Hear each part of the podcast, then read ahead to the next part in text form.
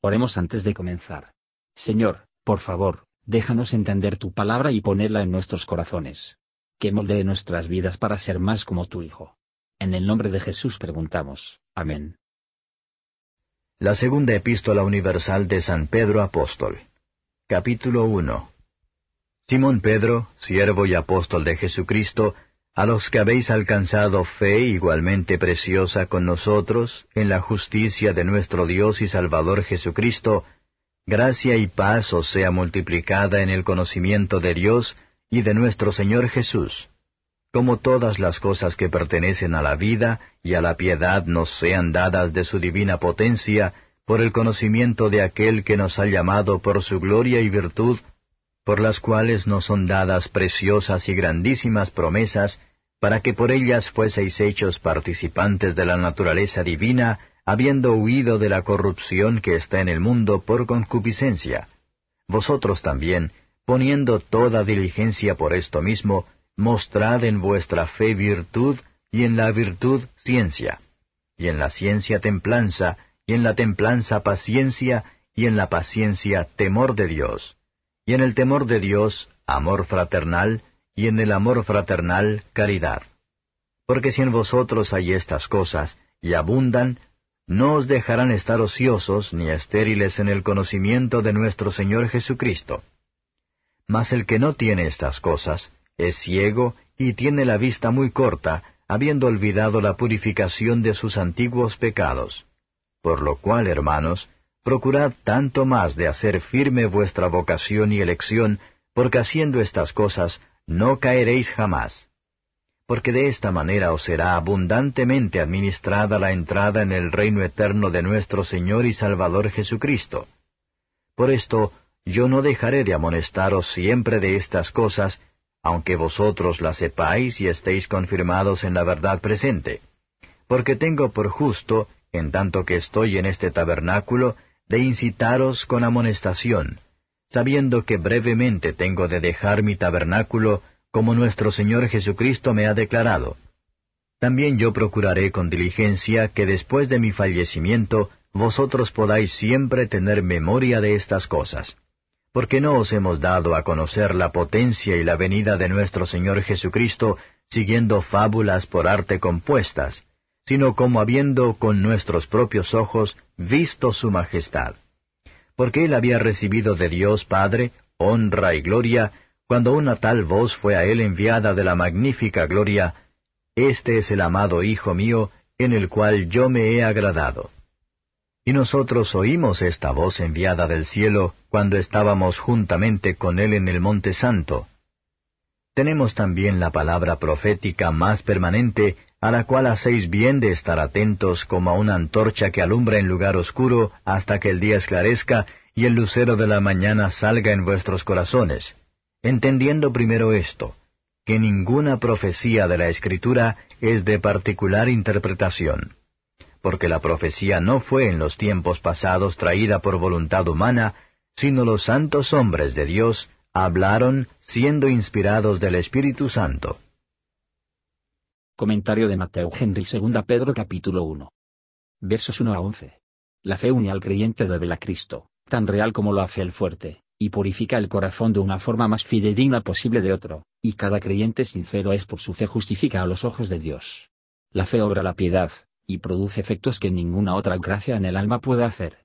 En Cristo todas las habita plenitud y el perdón, la paz, la gracia y el conocimiento, y nuevos principios, modo se da a través del Espíritu Santo las promesas a aquellos que participaron de una naturaleza divina, nos harán preguntamos si realmente estamos renovados en el espíritu de nuestra mente, pasemos todas estas promesas en oraciones por la transformación y la gracia purificadora del Espíritu Santo. El creyente debe añadir conocimiento a su virtud, el aumento de conocimiento de toda la verdad y la voluntad de Dios. Hay que añadir la templanza al conocimiento, moderación en las cosas mundanas, y añadir a la templanza, la paciencia, o alegre sumisión a la voluntad de Dios. La tribulación produce paciencia, por lo que tenemos todas las calamidades y los cruces con el silencio y la sumisión. Para la paciencia que hay que sumar la piedad, esto incluye los santos afectos y disposiciones que se encuentran en el verdadero adorador de Dios, con tierno afecto a todos los hermanos cristianos, que son hijos de un mismo Padre, servidores de un mismo Maestro, miembros de una misma familia, los viajeros a un mismo país, coherederos de la misma herencia.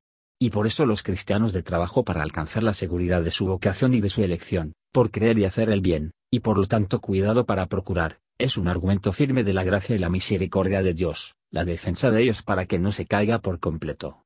Los que son diligentes en la obra de la religión, tendrán una entrada triunfal en ese reino eterno donde reina Cristo, y reinarán con él por los siglos de los siglos, y es la práctica de toda buena obra que tenemos que esperar la entrada al cielo. Versos 12 a 15. Debemos estar establecida en la fe en la verdad, que no seamos sacudidos por todo viento de doctrina, y especialmente en la verdad necesaria para nosotros saber en nuestros días, lo que es de nuestra paz, y lo que se opone en nuestro tiempo. El cuerpo no es más que un tabernáculo o tienda de campaña, del alma. Se trata de una vivienda media y móvil. La cercanía de la muerte hace que la diligente apostola en el negocio de la vida. Nada puede así dar compostura en el prospecto en la hora de la muerte, como para saber que tenemos con fidelidad y simplemente seguimos al Señor Jesús, y buscamos su gloria. Los que temen al Señor, hablar de su bondad amorosa. Esta es la manera de difundir el conocimiento del Señor, y de la palabra escrita, que están habilitados para hacerlo. Versos 16 a 21. El Evangelio no es algo débil, pero viene en el poder. Romanos 1 verso 16. La ley establece que tenemos ante nosotros nuestro estado miserable por el pecado, pero no nos deja. Descubre nuestra enfermedad, pero no da a conocer la cura. Es la visión de Jesús crucificado, en el Evangelio, que cura el alma. Trata de disuadir al hacer mundo avaro de su codicia, una onza de oro pesa sobre todos los motivos. Ofrecer a quedarse un hombre furioso de rabia por los argumentos, no tiene paciencia para escucharlos. Tratar de detener la licenciosa, una sonrisa es más fuerte con él que con toda razón pero viene con el Evangelio, y les instamos con la sangre preciosa de Jesucristo, derramado para salvar sus almas del infierno, y para satisfacer por sus pecados, y esto es tan poderoso alegato que hace que los hombres de bien confiesan que sus corazones ardan dentro de ellos, y los hombres malos, incluso una gripa, por no decir que casi están convencidos de ser cristianos, Hechos 26 verso 28. Dios sagrada con Cristo, y con nosotros en él. Este es el Mesías que fue prometido, por medio del cual todos los que creen en él, se aceptarán y salvos.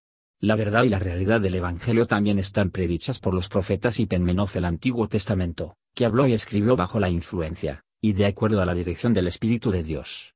Como firme y seguro debe ser nuestra fe, quien tiene una empresa de este tipo y le avisen a descansar sobre. Cuando la luz de la Escritura se precipitó en la mente ciega y entendimiento oscuro, por el Espíritu Santo de Dios, es como la rotura del día que avanza, y se difunde a través de toda el alma, hasta que hace un día perfecto. A medida que la escritura es la revelación de la mente y voluntad de Dios, cada hombre debe buscarla, para entender el sentido y significado. El cristiano sabe que el libro es la palabra de Dios, en el cual él sabe una dulzura, y se siente un poder, y ve una gloria, verdaderamente divino. Y las profecías ya cumplidas en la persona y la salvación de Cristo, y en las grandes preocupaciones de la Iglesia y del mundo, constituyen una prueba irrefutable de la verdad del cristianismo. El Espíritu Santo inspiró a los santos hombres de hablar y escribir, Así lo ayudó y los dirigió en la entrega de lo que habían recibido de él, que expresan claramente lo hicieron conocido. Para que las escrituras deben ser contabilizadas las palabras del Espíritu Santo, y toda la sencillez y simplicidad, todo el poder y toda la propiedad de las palabras y expresiones, venido de Dios.